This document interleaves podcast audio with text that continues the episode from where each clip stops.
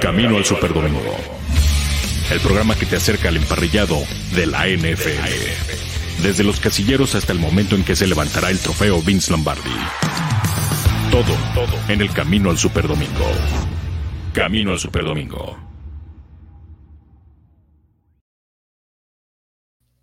Hola, ¿qué tal? Buenas tardes, bienvenidos a Máximo Avance en este su programa Camino al Super Domingo, edición de miércoles, miércoles 13 de abril. Cada día estamos más cerca del draft de la NFL y hoy vamos a hablar de este de esta extensión de contrato que le han dado las Vegas Raiders, tres años de extensión de contrato a al quarterback Derek Carr para que se eh, quede vinculado a esta franquicia hasta el 2025. 121.5 millones de dólares en el contrato para Carr, que tiene, no tiene victorias en playoffs con este equipo.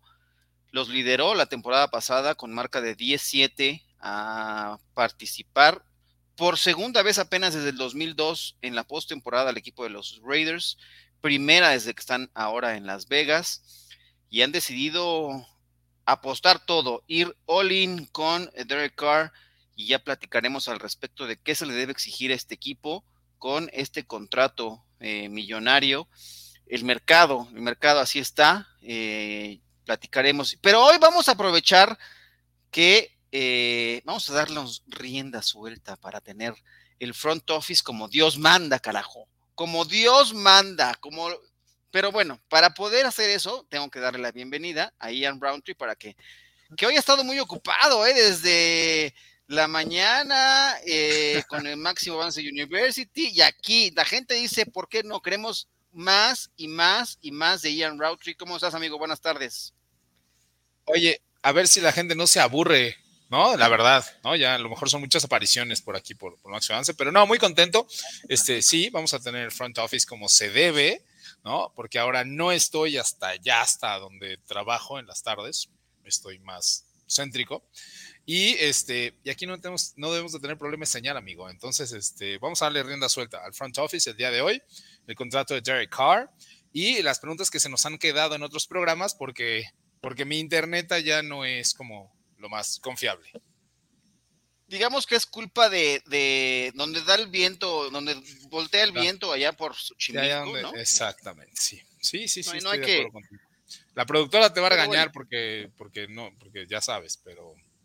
No, pero no, no, me, no, me, preocupo porque la productora me regaña todos los días que vengo aquí a hacer conducción del programa, siempre me regaña, pero así la quiero y así me quiere porque dice que no le hago caso. Hoy, déjame ver, no tengo ningún mensaje de ella todavía, Así que vamos a darle.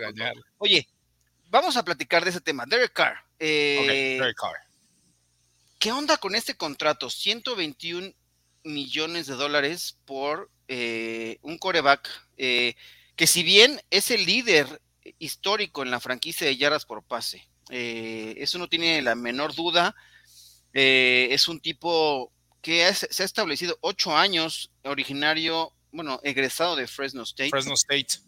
Correcto. ¿Qué te parece este contrato? Eh, ¿El mercado está para esto o, qué pasaba? Porque iba a ganar 19.8 millones de dólares en su último año de contrato que tenía hasta hoy, que hace la extensión por tres temporadas más. Ya lo mencionaste, amigo, eh, ese es el contrato y ese es el mercado en el que vivimos hoy en día. Eh, si bien Jerry Carr no es considerado como ese tier 1, como élite dentro de la NFL, no es de esos 7, 8 quarterbacks, sí te podemos decir que está entre el top 10, top 12, ¿no? O sea, es como esa siguiente generación. Trato muy benévolo para eh, Derek Carr, que me parece sale ganador en esta transacción. Obviamente los Raiders mantienen a su líder, mantienen a, su jugador franquicia y mantienen a este jugador que al menos los ha mantenido competitivos en algunas instancias de estos sus primeros años en la NFL. Pero recordemos que siempre que un contrato o una extensión de contrato es por poco tiempo, el ganador es el jugador por dos cuestiones. Uno, porque todavía va a estar a muy buena edad de probar la agencia libre si las cosas no resultan en estos próximos tres años. Y dos, y tú lo sabes mejor que yo tal vez, eh, los contratos y estas extensiones de contratos, cuando garantizas determinada cantidad de dinero en el signing bonus sobre todo, puedes... Eh, digamos, dividir eh, cómo se sitúa ese signing bonus a lo largo de la vida del contrato hasta por cinco años, y eso hace que el golpe salarial a los equipos no sea tan, eh, tan eh, profundo, digamos, tan fuerte. Este no es el caso porque ni siquiera alcanza los cinco años, incluyendo con la extensión y el año de, de, contrato previo que ya tenía. Entonces, ni siquiera pueden dividir toda esa cantidad por el número de años totales. Eh, eso no es que esté mal estructurado. Los Raiders también se quieren dar la oportunidad de solo tres años y decidir si va a ser el, quarterback a futuro, pero aún así, el contrato beneficia en todas partes a Terry Carr. Y este, y bueno, los Raiders hicieron lo que tenían que hacer para intentar mantener eh, la buena vibra y la buena racha que tenían en estas últimas temporadas. Ahora, incluye una cláusula de no trade. Esto eh, vale la pena que. Pésimo también por parte de los Raiders, ¿no? Les dio la vuelta durísimo. Expliquemos a qué se refiere esta cláusula eh, de no trade que, tienen ahora los contratos. Ok, primero, no hay muchos contratos con cláusula de no trade, ¿eh? Quizás, quizás debe de haber unos 15, 12 contratos en toda la NFL con una cláusula de no trade.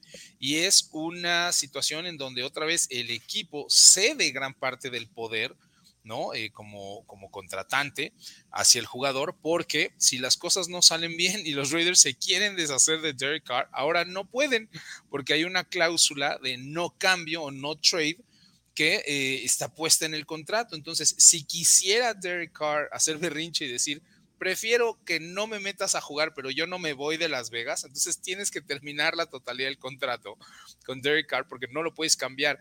Por un lado, por otro lado, el valor de Derek Carr en cualquier trade, así él decidiera tomarlo, baja inmensamente lo, eh, en base a lo que, eh, perdón, con base a lo que los Raiders puedan obtener. Porque si los Raiders lo quieren mandar a Jacksonville y Jacksonville les ofrece tres primeras selecciones, Derek Carr puede decir, yo no voy a Jacksonville, yo quiero ir a San Francisco, ¿no? Y entonces San Francisco dice, yo solo te ofrezco una si quieres y si no me vale, porque todas maneras Derek Carr quiere venir para acá. Entonces, este, la verdad es que fue un asalto en despoblado, lo que logró Derek Carr para, para los, para, en, su, ¿no? Este, desde su perspectiva. Y los Raiders, bueno, si ellos creen que Derek Carr es el quarterback del futuro y que nos va a llegar a la tierra, eh, los va a llevar a la tierra prometida, adelante, ¿no? Pero, pero en, en números fríos, en lo que dice el papel, Derek Carr es el inmenso ganador en esta transacción. Wow, increíble que ¿Quién, quién, asesoró a los Raiders en, este, en esta negociación? ¿Cómo estuvo la situación? Eh, me parece increíble. Pero bueno, vamos a darle eh, entrada a la cortinilla, que es lo que nos indica que estamos en un día especial. ¿Ya te regañaron? Ya me regañaron. Pero no, creo que fue por un tema que se está metiendo por acá un pequeño problema con el audio, pero, pero yo creo que creo que no fui yo, pero, pero, a mí siempre me regañan. La, productora siempre me regaña. Pero vamos a ver con esto, darle entrada al front office.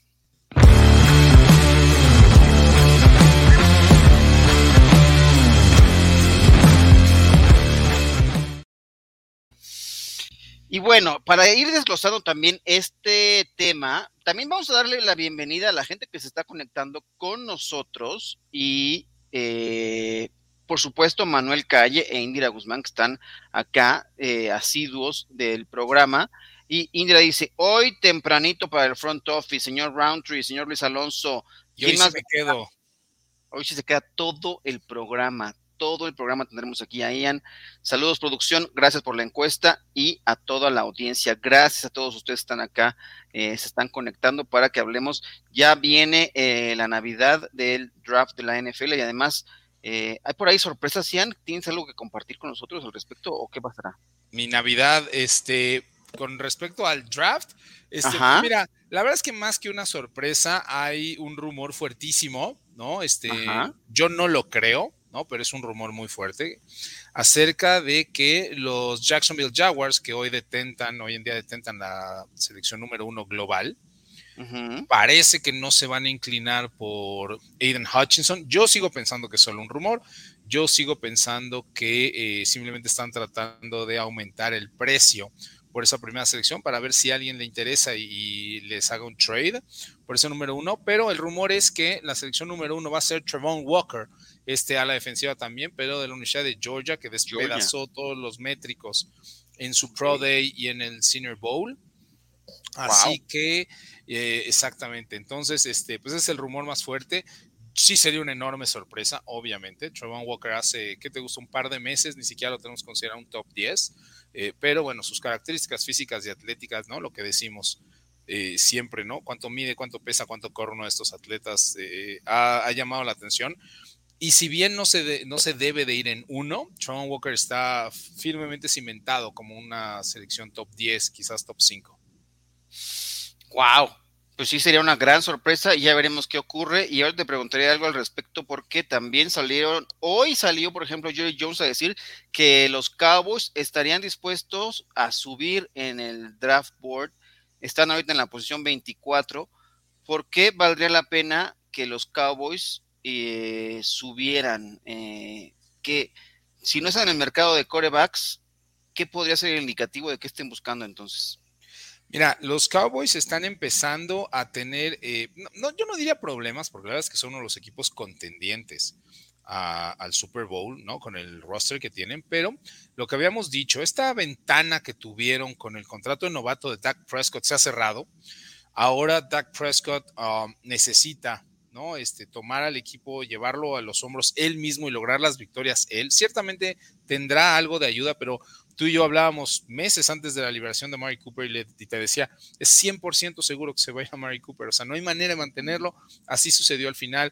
Hablábamos también de... Eh, de DeMarcus Lawrence, de todos estos jugadores que Dallas quería retener y bueno, simplemente no es posible, ¿no? Entonces, este, ahora Dallas se ve en esta necesidad imperiosa de conseguir talento.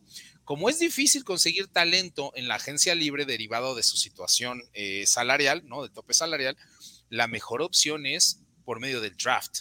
¿no? este, si contratas a un buen novato, lo tienes esos cuatro o cinco años en, un contrato muy barato y eh, puedes conseguir jugadores de impacto inmediato, como el año pasado Micah Parsons o como hace dos años Trevon Diggs. Entonces, ¿qué es lo que pasa con Dallas? Que no dudo ni tantito que estén viendo la manera de subir, escalar posiciones en el draft, ya sea por alguna ala defensiva, recordemos nuevamente la salida de, de sus alas defensivas, de sus edge players, o por uno de los linieros ofensivos. Ah, hay que recordar que perdieron a Lyle Collins en la agencia libre, con, este, con destino a Cincinnati.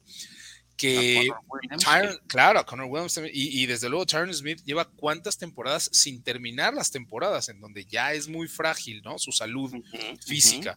Entonces, este, ya no son ni por mucho la mejor línea ofensiva del NFL, como lo fueron un lustro. Y creo que no estaría mal en el caso de Jerry Jones este, sacrificar un poco de esas elecciones de draft para escalar posiciones e ir o por un edge player o por uno de los lineos ofensivos. Pues ya veremos. Eh, sí tendría que ser por ahí porque le falta reforzar mucho esa línea ofensiva que, como bien dices, ya no es la dominante que llegaron a tener en una, en, en pues no hace, no hace mucho. Por acá tiene Indira una pregunta y dice, duda fuera de tema. Si Jimmy Garoppolo, Jimmy G, tiene temporada regular o mala, ¿qué podría pasar con él y su futuro? Si teniendo buen récord no hubo interés, ¿sería él el posible fin de su carrera? ¿Crees que sea el posible fin de su carrera? Yo creo que no, pero... Mira, mira, respondiendo a la pregunta de India, a quien por cierto le mandamos un, beso, este, gracias por tanto apoyo a lo largo del día. Este, yo soy de las personas que estoy 99% seguro que Jimmy G va a salir de San Francisco entre el día de hoy y la conclusión del draft. Yo no veo a Jimmy G en San Francisco ni siquiera un día después del draft. Eh, abordamos hace 15 días o 21 días una situación similar, lo habíamos platicado. Hay varios factores, todos en contra de Jimmy Garoppolo para permanecer ahí. Si permanece ahí un año más, tienes en la banca un año más a Trey Lance. no le das desarrollo y su contrato novato empieza a expirar. Dos, Jimmy Garoppolo termina su contrato este año. Si tiene una muy buena temporada, entonces, ¿qué va a hacer? ¿Lo vas a recontratar? ¿Saben lo que va a costar recontratar a Jimmy Garoppolo? Si, y en la agencia libre, si tiene una buena temporada, estamos hablando de casi 40 millones de dólares, como los que acaba de firmar casi Jerry Carr, ¿no?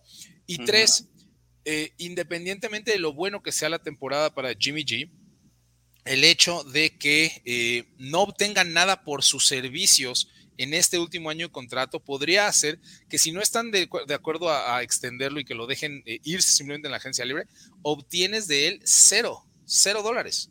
¿no? Entonces, este, es una situación como muy complicada. Yo estoy seguro que Jimmy Garoppolo va a salir de San Francisco antes de que termine el draft.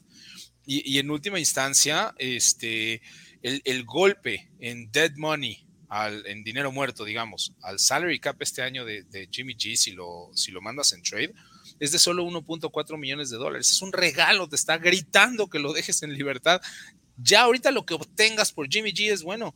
Decían ellos que tenían un equipo que les ofrecieron dos segundas rondas. Yo creo que es totalmente falso, pero vamos a suponer que obtienes una tercera ronda. Es mucho más de lo que vas a obtener si el próximo año sales simplemente en agencia libre o si le tienes que pagar 40 millones de dólares por supuesto.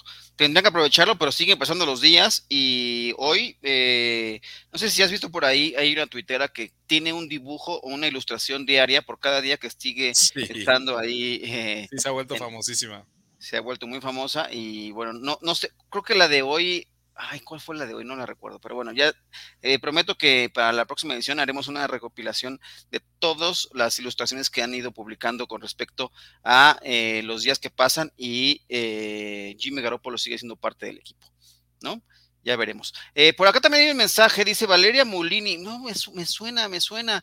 ¡Ay, querida Val, ¿cómo estás? Lo prometido es deuda, abuelo. Ahora vine yo de audiencia, de paso a defender a mi Grecia querida del buleo pandilla, que no, nadie la está buleando. Ella es la que luego nos regaña aquí. Es más, Val, deberías de subirte aquí al programa como yo me, escapé ayer. A ver, dime. Oye, espérate. Venga. Val también se la pasa quejándose del internet de Gamos. O sea, que, que no nos diga que, la viene a defender. O sea, que sí, sí, sí, sí, sí que le, dé la cara y que haga cuentas con, con, Paul, con Grecia Polet. Este, pues también se queja del internet de Gamos. ¿eh? Todos Saludos a Val también, un beso enorme. Saludos a Val. Eh, ayer estuve ahí en, la noche en el micrófono abierto. Hablamos. Ya los escuché. ¿Ya? Ah, gracias. Muy bien. ya los escuché, muchas gracias. Perfecto. Dice Indira Guzmán también, ese detalle del contrato es un lapsus brutus del que lo aceptó. Hay de todo en la viña del Señor. Sí, es terrible. Derek Carr, sí dime por qué eh, vale la pena arriesgar, vale la pena seleccionar un coreback en segunda ronda. Por ahí también salió hace poco tiempo un tweet al respecto de ello, que hay muy pocos eh, corebacks que han alcanzado el campeonato de la NFL saliendo o siendo reclutado en segunda ronda. Eh, yo la verdad es que intenté hacer mi tarea y eh, de 2000 a la fecha, no he acabado, eh, pero solamente me topé con dos hasta el momento, de la temporada 2000 hasta acá, y hablamos de Drew Brees eh, como el primero, y el segundo fue campeón, pero no siendo titular con su equipo, ¿no? claro. Con, con, tu equipo, de hecho, y esto fue a través de Tavares Jackson, ya en un draft lejano del 2006. ¿Qué pasa con los quarterbacks de segunda ronda? Mira, no es que pase algo, es que eh, la serie de rasgos, de traits, los tools que los scouts buscan ¿no? en, los quarterbacks eh, son muy específicos y, no se dan en los árboles, ¿no? Eh, por eso están privilegiados ser un quarterback de primera ronda.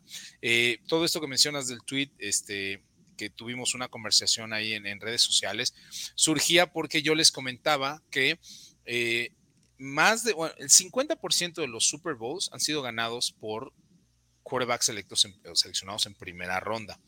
Y la única razón por qué ese porcentaje está en 50 es porque hay un tipo por ahí llamado Tom Brady que empareja, ¿no? Todo el porcentaje. Si tú removieras, ¿no? Al outlier, a, la situación sui generis que es Tom Brady, entonces el 70, casi el 80% de los Super Bowls han sido ganados por quarterbacks de primera ronda. Recordar que eh, Cherry Bradshaw tenía cuatro, ¿no? Este, Roethlisberger tiene dos por ahí, este, muchos, eh, insisto, casi todos son ganados por jugadores de primera. Eli Manning tiene dos, Peyton Manning tiene dos, ¿no? Ahí creo que llevamos ya diez nada más con estas tres, cuatro personas que hemos hablado. John Elway tiene dos.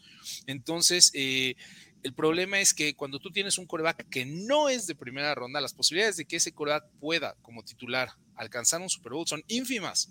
Ínfimas. Si teniendo un coreback de primera ronda, las posibilidades que tiene son simplemente 50% de que no sea un bust, un bust o que sea ganador de Super Bowl. Ahora imagínate si son en segundo, tercera o cuarta ronda, pues obviamente es casi imposible. Oye, entonces esto hace todavía un poco más eh, sui generis el contrato que acaba de firmar Derek Carr, porque él es un coreback de segunda ronda, ¿no? Exactamente. Y bueno, habrá que ver en qué resulta esto porque es muy complicado, ¿no? De 2001, Drew Brees, que lo, fue reclutado por los Chargers, ¿no? Eh, saliendo de Purdue, pero no fue campeón con los Chargers. Oye, además, este, Drew Brees, que, como bien mencionas, fue seleccionado en segunda ronda, y la estadística es clara, es de segunda ronda y punto, ¿no? No voy a, no voy a, a manipular la, situación, pero...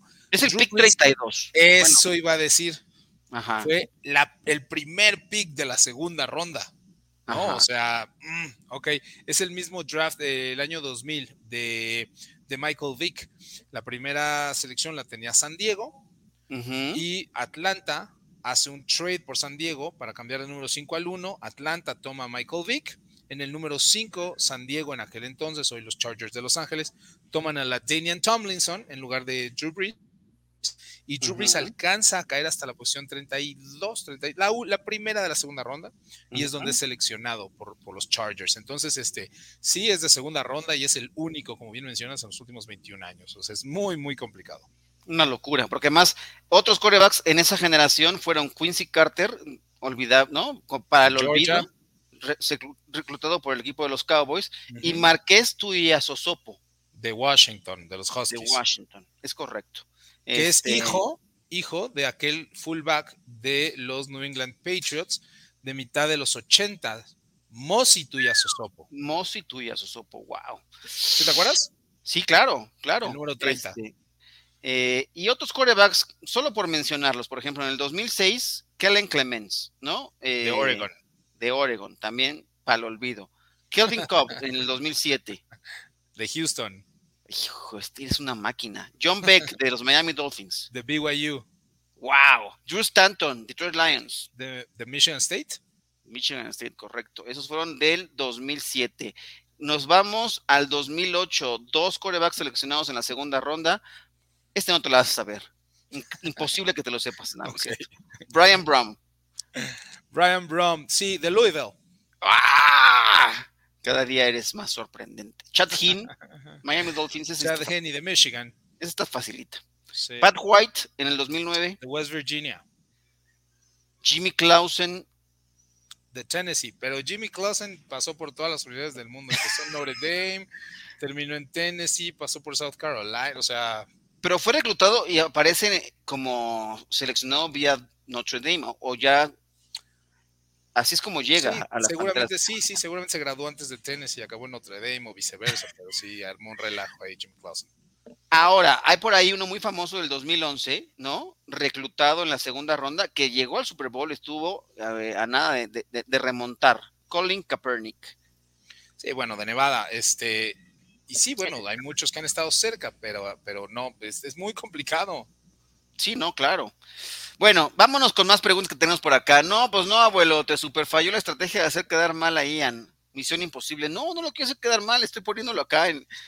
La verdad es que es increíble su memoria y yo siempre lo aplaudo porque es, está ahí, tiene todo, toda la información. Gracias, amigo. además no tiene ahí eh, una computadora y no está tecleando el momento. No, todo está aquí, en, acá. Yo estoy trato de, yo trato de ordenar así mi cerebro, no, nomás no, no, no, me pierdo. Pero bueno, venga por acá, dice, el front office de los Seahawks, dice Víctor Osandón. ¿Qué, quieren, ¿Qué queremos hacer de los Seahawks? ¿Qué, qué, le quieres preguntar sobre los Seahawks? Eh, por cierto, Víctor, este, yo sé que sabes que, soy fan de los Seahawks, ¿no? Este, se viene un año complicado, ¿eh? Se, viene un año, difícil. Es correcto. PSM dice, buena tarde, ¿qué tal? PSM, buenas tardes, saludos a Vuelo y eh, Manuel Calle, señor Roundtree y con su querido equipo de los Seahawks. Acá estoy haciéndole la malobra a nuestra querida productora. También te saluda acá el buen PCM. Eh, dice Víctor, Ian, ¿te parece que los Seahawks cambien su pick 9 con otro de primera ronda de este año y otra primera o segunda ronda para el próximo año? Sí, mira, yo creo que los Seahawks en última instancia, ese es, es lo que creo que van a hacer. Yo creo que van a hacer un trade down hacia atrás, obviamente, este, por ahí de los, hijo de la, del pick 14, del pick 16, tal vez del pick 18, eh, ahí en la zona de, de Nueva Orleans, en la zona de Filadelfia. Creo que tienen muchos huecos. Creo además que eh, nos van a sorprender por ahí algunos quarterbacks. Acuérdense que en el draft los tres los comandan los quarterbacks. Entonces nadie tiene la necesidad de subir por un quarterback hasta que salga el primero.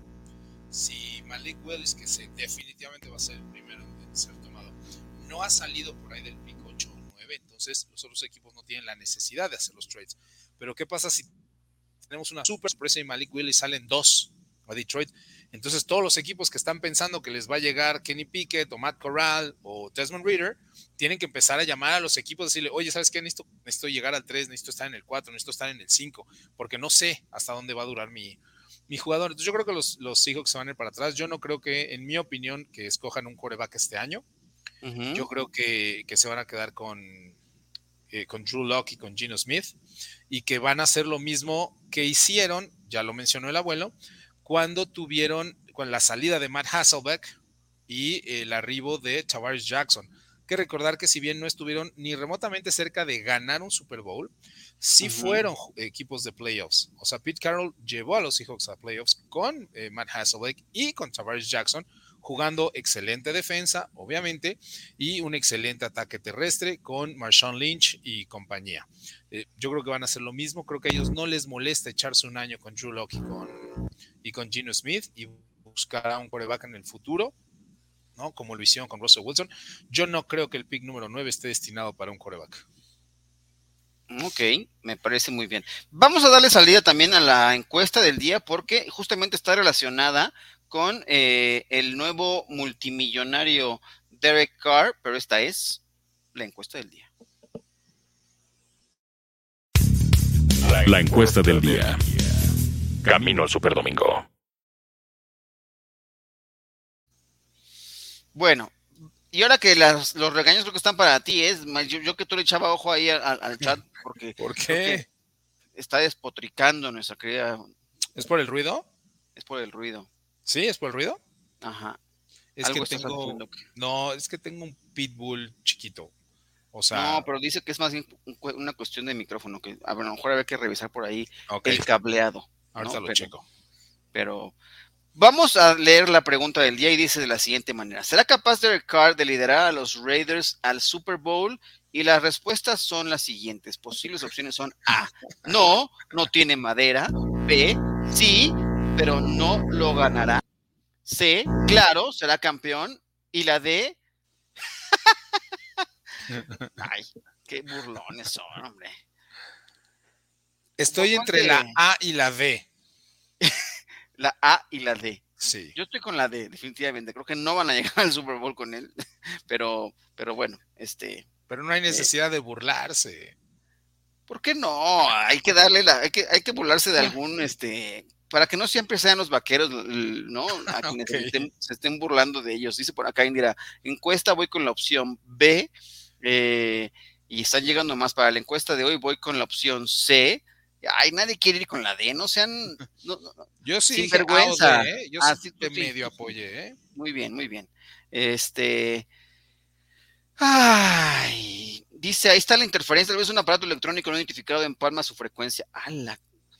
¿Es un ovni el, que, el, que, nos está metiendo por acá? ¿Un ovni, un objeto volador o es un objeto eh, radial no identificado que nos está? Señor solo pues yo creo que es su señal. ¡Ay, ¿yo por qué? No, yo no soy. Este, bueno, ahorita, ahorita reviso a ver si cambio de micrófono. Voy a pedirle a, la producción que me manden otro micrófono para no estar metiendo ruidos en este momento. Pero bueno, por acá también Oscar Vázquez. Buenas tardes, caballeros. Vas a hablar del front office de Seattle. ¿Qué habría que hablar de Seattle? ¿Por qué, están tan deseosos de hablar de, Seattle? Yo, creo que porque saben que le voy a hacer, esa es mi opinión, ¿no? Que como ahora no, no se me corta la señal, ahora sí este, podemos hablar.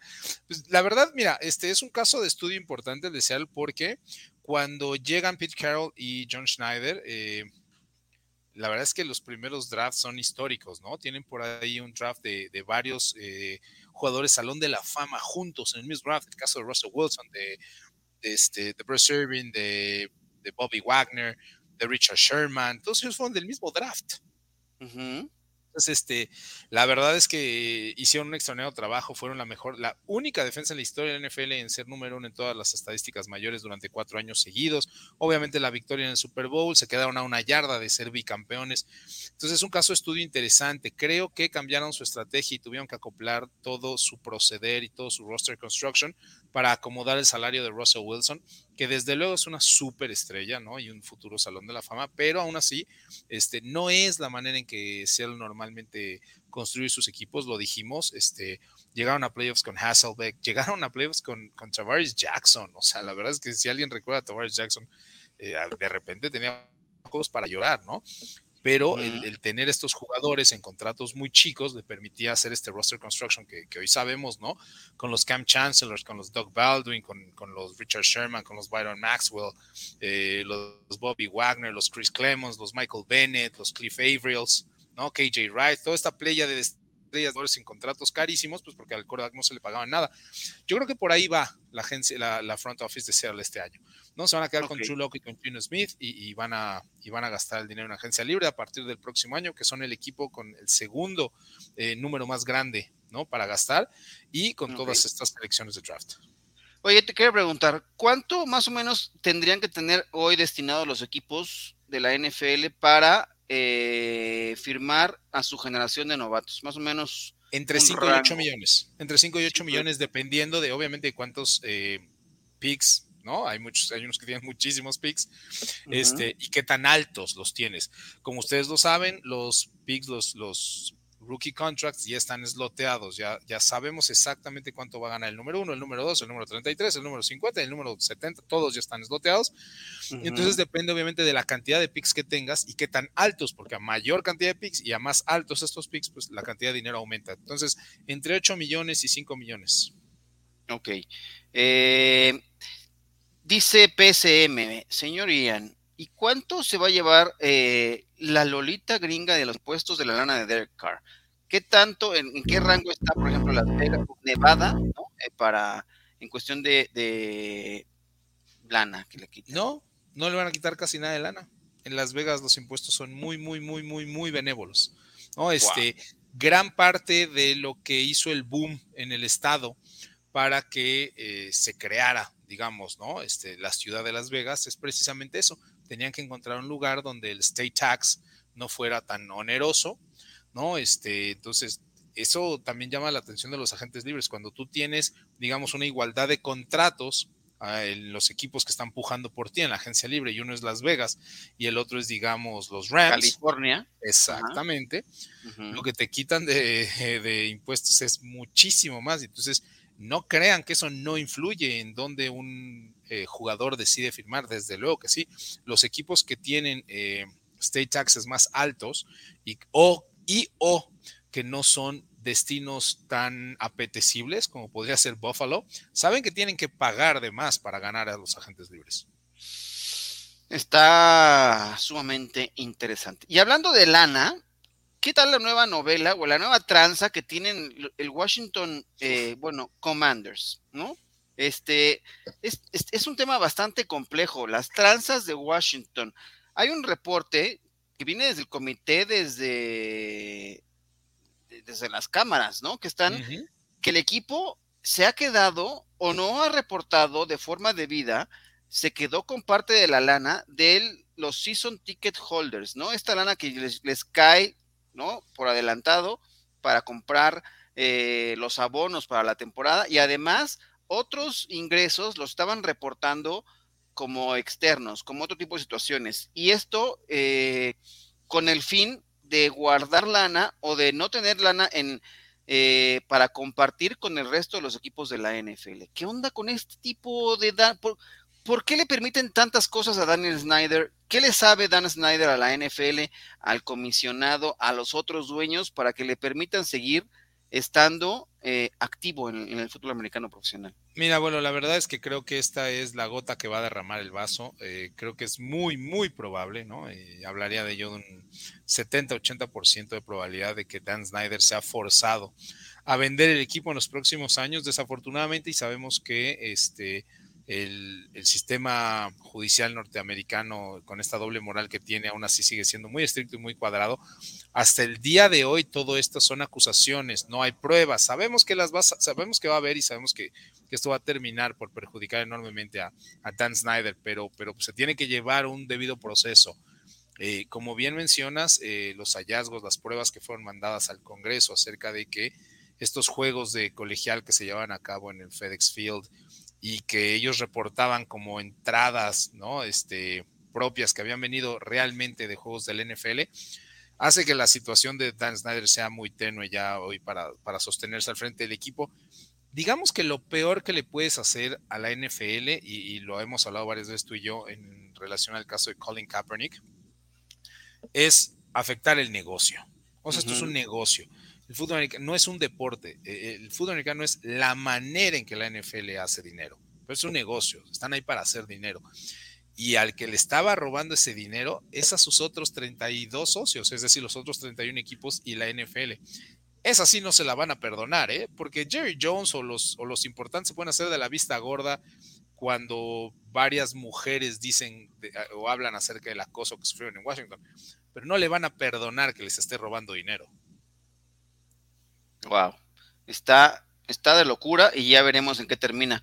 Porque sí, una cosa es, veamos lo que pasó con las Panteras de Carolina, tuvimos que venderlo rápidamente, ¿no? Es un asunto de la cultura organizacional, mismo que ha pasado con el equipo de Washington, pero los han aguantado y siguen ahí, siguen ahí, a pesar de que eh, ahora es la, esposa de Dan Snyder la que aparece como que es la que toma las decisiones, pero él sigue estando eh, en el organigrama y él sigue estando en ese... dueño.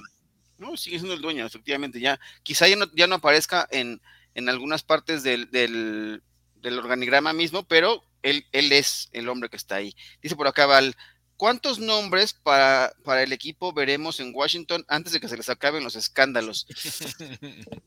ya, creo que ya con nombres, ya creo que ya no, ya, ya por favor no le cambien más, ¿no? Eh, commanders, dejen que nos acostumbremos por lo menos a un par de temporadas y ya veremos qué va a pasar ahí. Eh, dice por acá Indira, Snyder venderá al Washington Commanders a su primo o a su cuñado y operará estilo realeza como regente del elegido.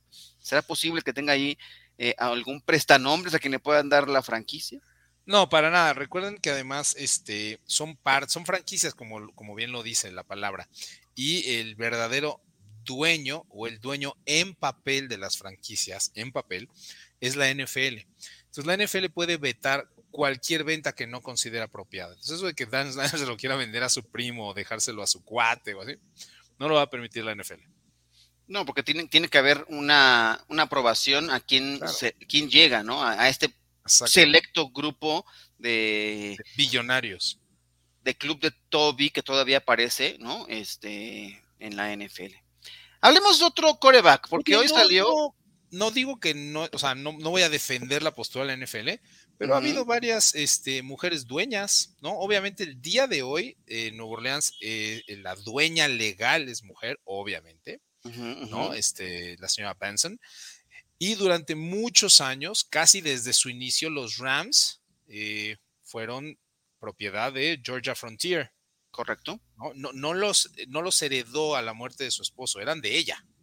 Entonces, este, sí ha habido, ¿eh? Sí ha habido, sí ha habido mujeres este, dueñas. Sí, es, digamos que son minoría, pero sí, sí, sí, sí ha habido. Y se me está yendo otra importantísima, con la muerte de Paul Allen, la dueña legal y quien toma las decisiones, la dueña de los Seattle Seahawks es Jody Allen. Hay varias mujeres este, dueñas de equipos de NFL. Me, parece bien y ojalá vengan más. Y es parte de lo que también se está pugnando ahora que vengan eh, dueños de minorías, ¿no? Que es parte de los esfuerzos que, digamos que esta nueva ola que está buscando eh, la NFL para diversificar de algún modo, tiene que venir desde los dueños, me parece también, esta, esta modificación en, los, en, la forma de, de, llevar el negocio, ¿no? Pero bueno, les decía que vamos a hablar un poco de otro coreback, ¿no? Porque acá eh, Baker Mayfield hoy ha dado una entrevista por ahí en un podcast que, en el cual habla de que se siente eh, maltratado, que se siente eh, que le han faltado al respeto eh, justamente los Cleveland Browns, porque le dijeron una cosa y al final de cuentas han hecho otra totalmente distinta. Dice que no tiene ningún remordimiento de su tiempo que ha pasado con los Cleveland Browns que está metido en una situación porque le dijeron una cosa y se ha hecho otra por completo, ¿no? Y le preguntan si han sido irrespetuosos con él. Por la situación. Dice que el respeto es un tema personal, ¿no? Yo sí me siento 100% eh, que me faltaban respeto, porque me dijeron una cosa y hicieron otra cosa por completo. Dice que he hecho todo, ¿no? me han cambiado de entrenadores en jefe, me han cambiado de coordinador ofensivo. ¿no? Ahí están las cosas. Pero el tipo se siente que le han faltado respeto porque además a él, Ian, no le hicieron renegociar su contrato y trajeron a Deshaun Watson con un contrato histórico, loco. Eh, ¿Qué va a pasar con, con este hombre? ¿no? Me parece que sí, lo han puesto en una muy mala posición los Cleveland Browns. Yo, yo coincidiría con él en, ese sentido. Sí, creo que Cleveland Browns manejó mal la situación, ¿no? Esto es eh, independiente de si, de si creemos que fue lo correcto ir tras de Sean Watson o no. La forma en que manejaron la situación eh, dejó mucho que desear. Y por obvias razones, ahora Baker Mayfield se siente faltado al respeto. ¿no? Eh, no hay mucho que pueda hacer tampoco este Baker Mayfield. En los contratos no viene nada especificado acerca de sentimientos o faltas de respeto, ¿no? Ajá. Este, él tiene su postura. Eh, yo creo que Baker Mayfield, como lo mencionamos, eh, va a estar fuera de Cleveland en las próximas semanas, ¿no? Este, lo más probable durante el draft. Y creo que ahora el problema, como decíamos de Jimmy G, es los equipos van a tener la opción de darle muy poco a Cleveland a cambio de Baker Mayfield, primero por el enorme salario que conlleva, 18.8 millones de dólares este año, Baker Mayfield, y porque no van a mantener a Baker Mayfield y a Deshaun Watson, o sea, prácticamente se tienen que deshacer de él. Entonces ya en este momento lo que saque Cleveland está bien, sexta ronda, séptima ronda, quizás una quinta si hay más de un equipo que pregunta por él, pero, pero difícil sostener esta situación para los Cleveland Browns y los únicos que tienen toda la culpa son ellos. Por completo, y me parece que es una cuestión de relaciones públicas que les, les, va a explotar en algún momento en el corto plazo, y porque ya hemos visto que ha habido algunas protestas, yo creo que irán creciendo conforme a la temporada de la NFL, quizá en los partidos de pretemporada, ya hubo por ahí en el Columbus Crew, que son parte de también del, de los dueños de los Haslam, la familia. Haslam, Ajá, entonces ya, ya veremos en qué termina esta situación, pero... Eh, también ya veremos en, dónde termina jugando eh, Baker, Mayfield. ¿Lo verías, lo verías en tus Seahawks como, como, alguna opción? Ni de broma con ese salario, ¿no? Este, de hecho, lo que se rumora en círculos de la liga es que los Browns van a tener que comerse gran parte del salario, decirle a los otros equipos, ok, de esos 19 millones yo pago 10, dame una quinta, sexta ronda y tú contrátalo por una temporada por 9 millones, que es más o menos como funcionaría. No es la primera vez que se da este caso, se dio entre los Broncos de Denver y los Texans de Houston cuando se dio el trade por Brock Osweiler, ¿no? El, contrato que tenía Denver tuvo que absorberlo Denver, ¿no? Para que pudieran este, mandarlo a, los Texans, realmente eh, diciéndole, ok, tú solo págale 3 millones, yo le pago el resto, ¿no? Este, entonces por ahí vendría el, trade con Baker Mayfield y también hay que recordar que no hay muchos equipos que, tengan la cantidad ya hoy en día de espacio salarial como para intentar obtener o a Mayfield o a Jimmy G, pero curiosamente uno de los equipos que sí tiene ese espacio es las Panteras de Carolina. Uf, que tendría que meterse en otro, eh, o sea, hicieron un, un, desbarajuste con los quarterbacks, los Panteras de Carolina, ¿no? Que entre Sam Darnold, que traer a Cam Newton, ¿no? Y luego no. Eh, híjole, sería una locura que ahora fueran por Baker Mayfield, pero cualquier Yo creo que primero irían por Jimmy G. Yo creo que el target de, de, Carolina es Jimmy G. Yo creo que podrían ofrecer una segunda o tercera ronda. Tienen el, el espacio salarial y Carolina tiene el problema, además, de que tiene el pick número 6 global, pero después no tiene ni de segunda ni de tercera ronda.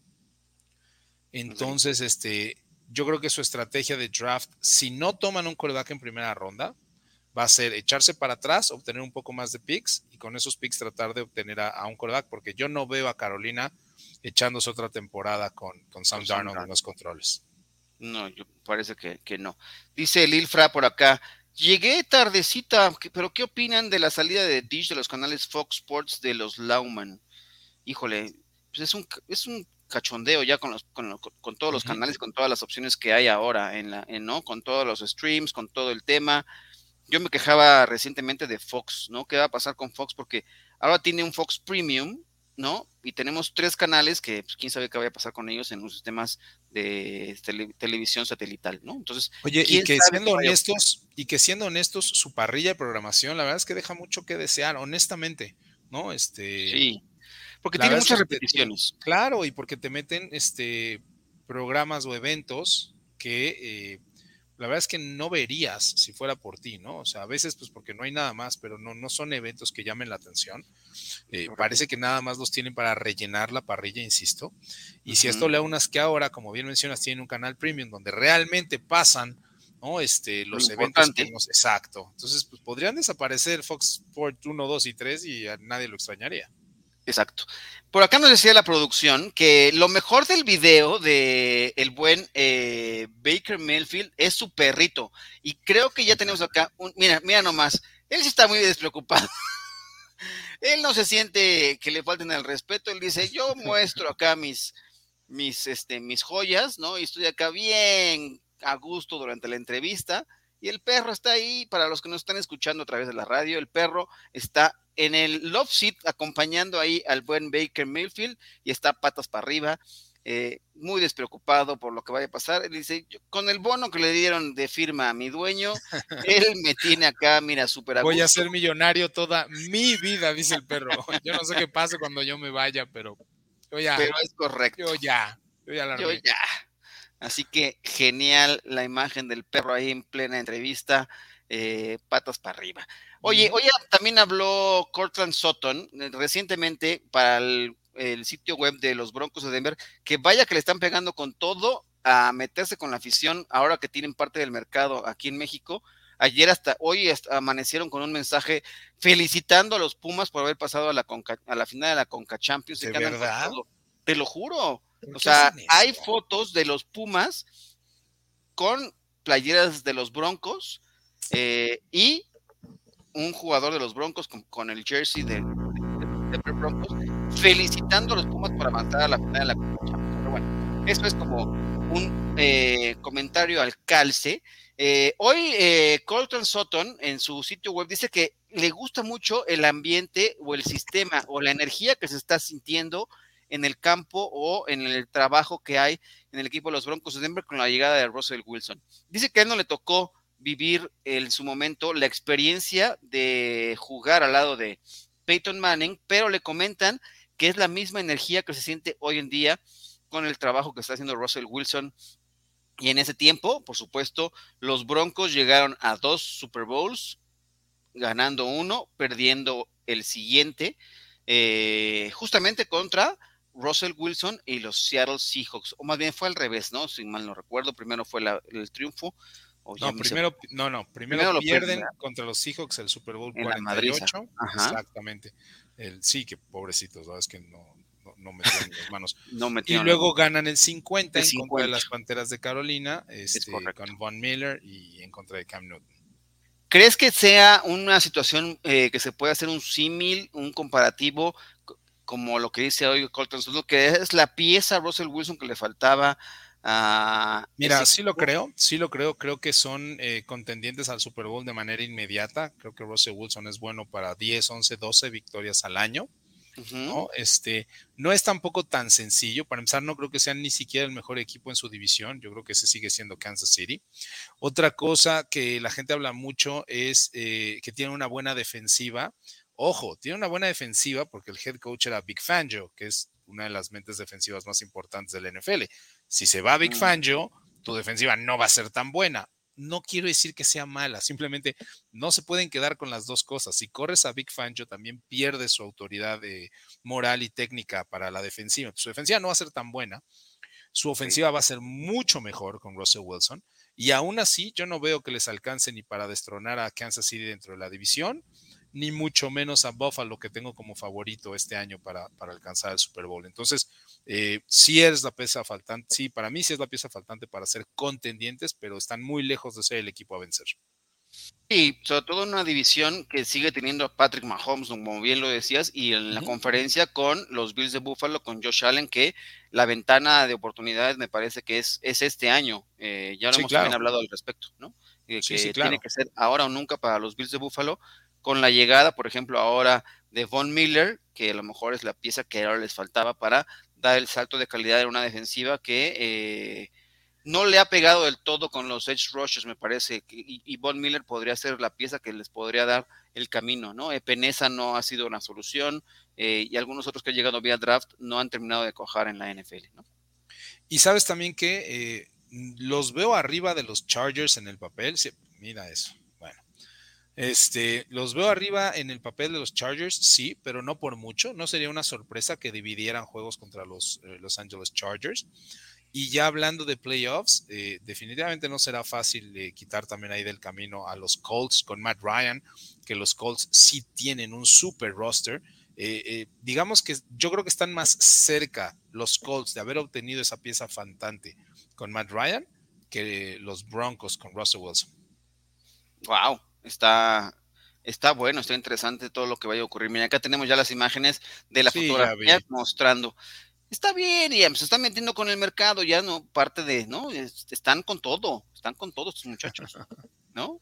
Quieren meterse, quieren meterse de lleno eh, en el gusto de los aficionados en México, ¿no? Son parte de esta, de este nuevo programa que hay de la NFL con los mercados internacionales. Pero bueno, vamos a darle ya salida a los últimos temas que tenemos por acá. Por ahí se firma hoy un contrato de una etiqueta de jugador franquicia. Es Cam Robinson que va a jugar eh, por esa, eh, ese contrato de un año por 16.6 millones de dólares, pero esto no lo exime o no lo priva de seguir negociando por la posibilidad de firmar un contrato a largo plazo. Cam Robinson, eh, ¿Qué te parece cómo eh, se ha establecido dentro de la NFL de su posición de tackle? Mira, me parece correcto en este caso eh, la decisión de los Jaguars, de Trent Balky, el gerente general, porque como ya vieron, el precio del jugador etiqueta de un tackle ofensivo izquierdo, si bien es onerosa, ¿no? Casi 17 millones, eh, creo que es lo suficientemente aceptable para un equipo que está en reconstrucción te permite buscar otras posiciones en el draft, que es lo más importante. Una vez que eh, taguearon a Cam Robinson, todos los scouts eh, sabíamos que bueno, la primera selección no iba a ser Evan Neal, el tackle ofensivo de Alabama, ¿no? Este, que se iban a enfocar más en la defensiva, porque tenían a su tackle izquierdo.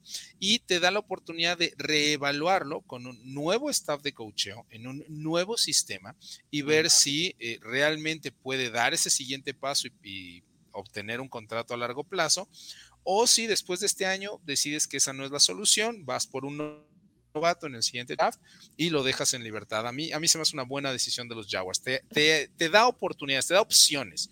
Y lo importante en la NFL es tener opciones. El problema cuando no tienes opciones es que eh, pues te forzan a, tomar decisiones que en última instancia eh, pueden ser eh, negativas o contradictorias.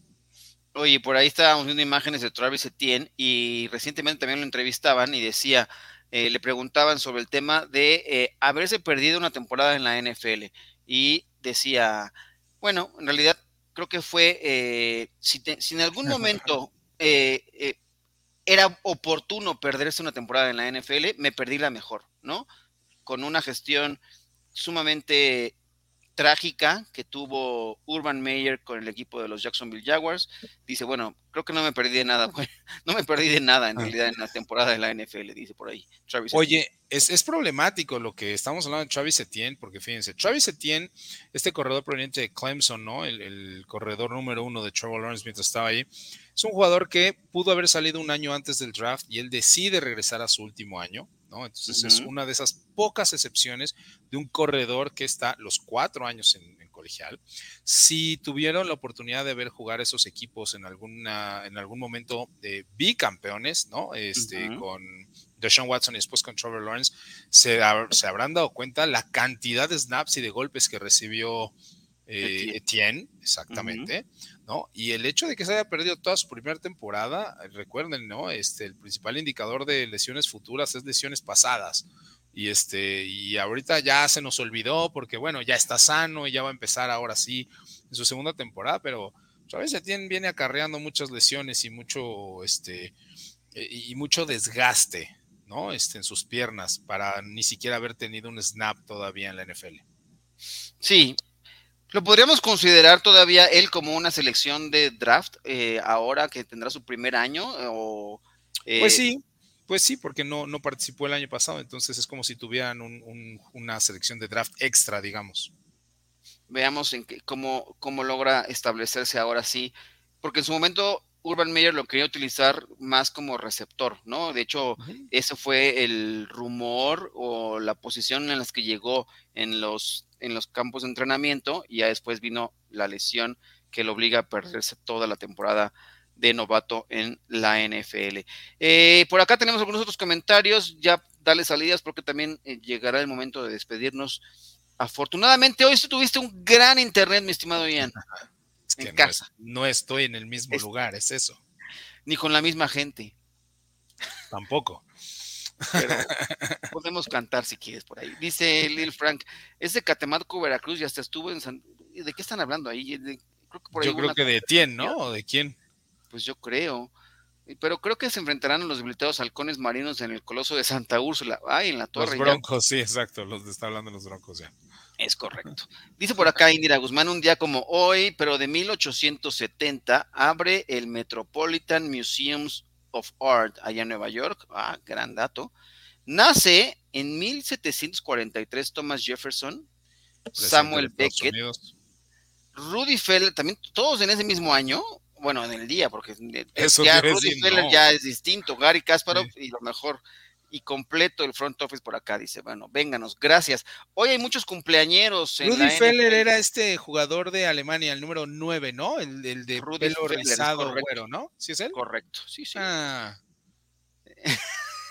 Para que veas que también sabes un poco de pan. No sé, no sé un carajo, no es cierto, pero, me acuerdo. Rudy Feller es ah, esa memoria tuya. Josh Gordon cumple hoy 31 años. Eh, desperdicio de talento demasiados problemas deportivos. Por toda la NFL, ahora estuvo con los Kansas City Chiefs. Melvin Gordon, corredor de balón, 29 eh, años cumple hoy. Eh, estaba por ahí por firmar con los Baltimore Ravens. Es agente libre, no se concretó la firma, pero bueno, ahí está Melvin Gordon. Trent Brown, jovencillo todavía, 29 años, este gran, es, un, es, es, es una bestia este hombre. ¿Cuánto mide, Ian? 6 pies 9 casi. Wow. 6 pies 8, 340, 350 libras. Gus Edwards, 27 años, que esperemos que esté sano y que pueda tener una buena temporada ahora con los Baltimore Ravens. Eh, y por ahí creo que hay uno más que cumple años hoy, si mal no recuerdo. Chase Edmonds, ahora corredor de los Miami Dolphins, 26 años. Muchos, muchos eh, están festejando hoy su cumpleaños en la NFL, este 13 de abril. Eh, vamos, ¿hay otro? Otro corredor, Ino Benjamin, 23 años, chamaquillo.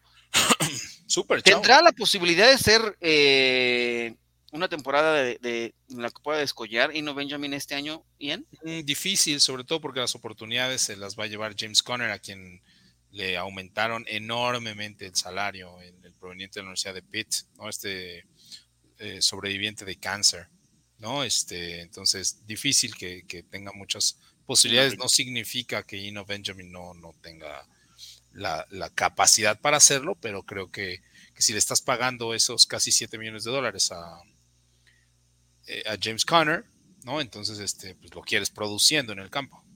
Por supuesto. Dice Val, un día como hoy también, pero de 2016 se retiró San Kobe Bryant, que está sentado a la derecha del señor ahora. Pues sí, se fue el Black Mamba, ¿no? ¿El, señor es Michael Jordan? Eh, yo no, porque, señor, porque, Michael Jordan todavía está en, entre, en este plano, ya, ah, ya, trascendió. Ok, ok, ok. Pero entonces van a quitar a Kobe cuando Michael muera, ¿no? ¿Lo van a pasar a la izquierda? Yo creo. Pero eso, es, es una discusión que ayer lo teníamos, este, son otras generaciones, ¿no? Pero bueno, ahí está Hoy, un día como hoy, se retiró. Gracias a Indira, gracias a Val, gracias a toda la gente que se conectó. Mi estimado Ian, ha sido un placer tener un programa completo contigo. Muchas gracias a eh, ustedes. Voy a tratar de. estado demandado. Voy a tratar de, este, de dar más tiempo para, para regresar a casa antes los, los miércoles y, acompañarlos. Me parece muy bien que así se pueda conseguir.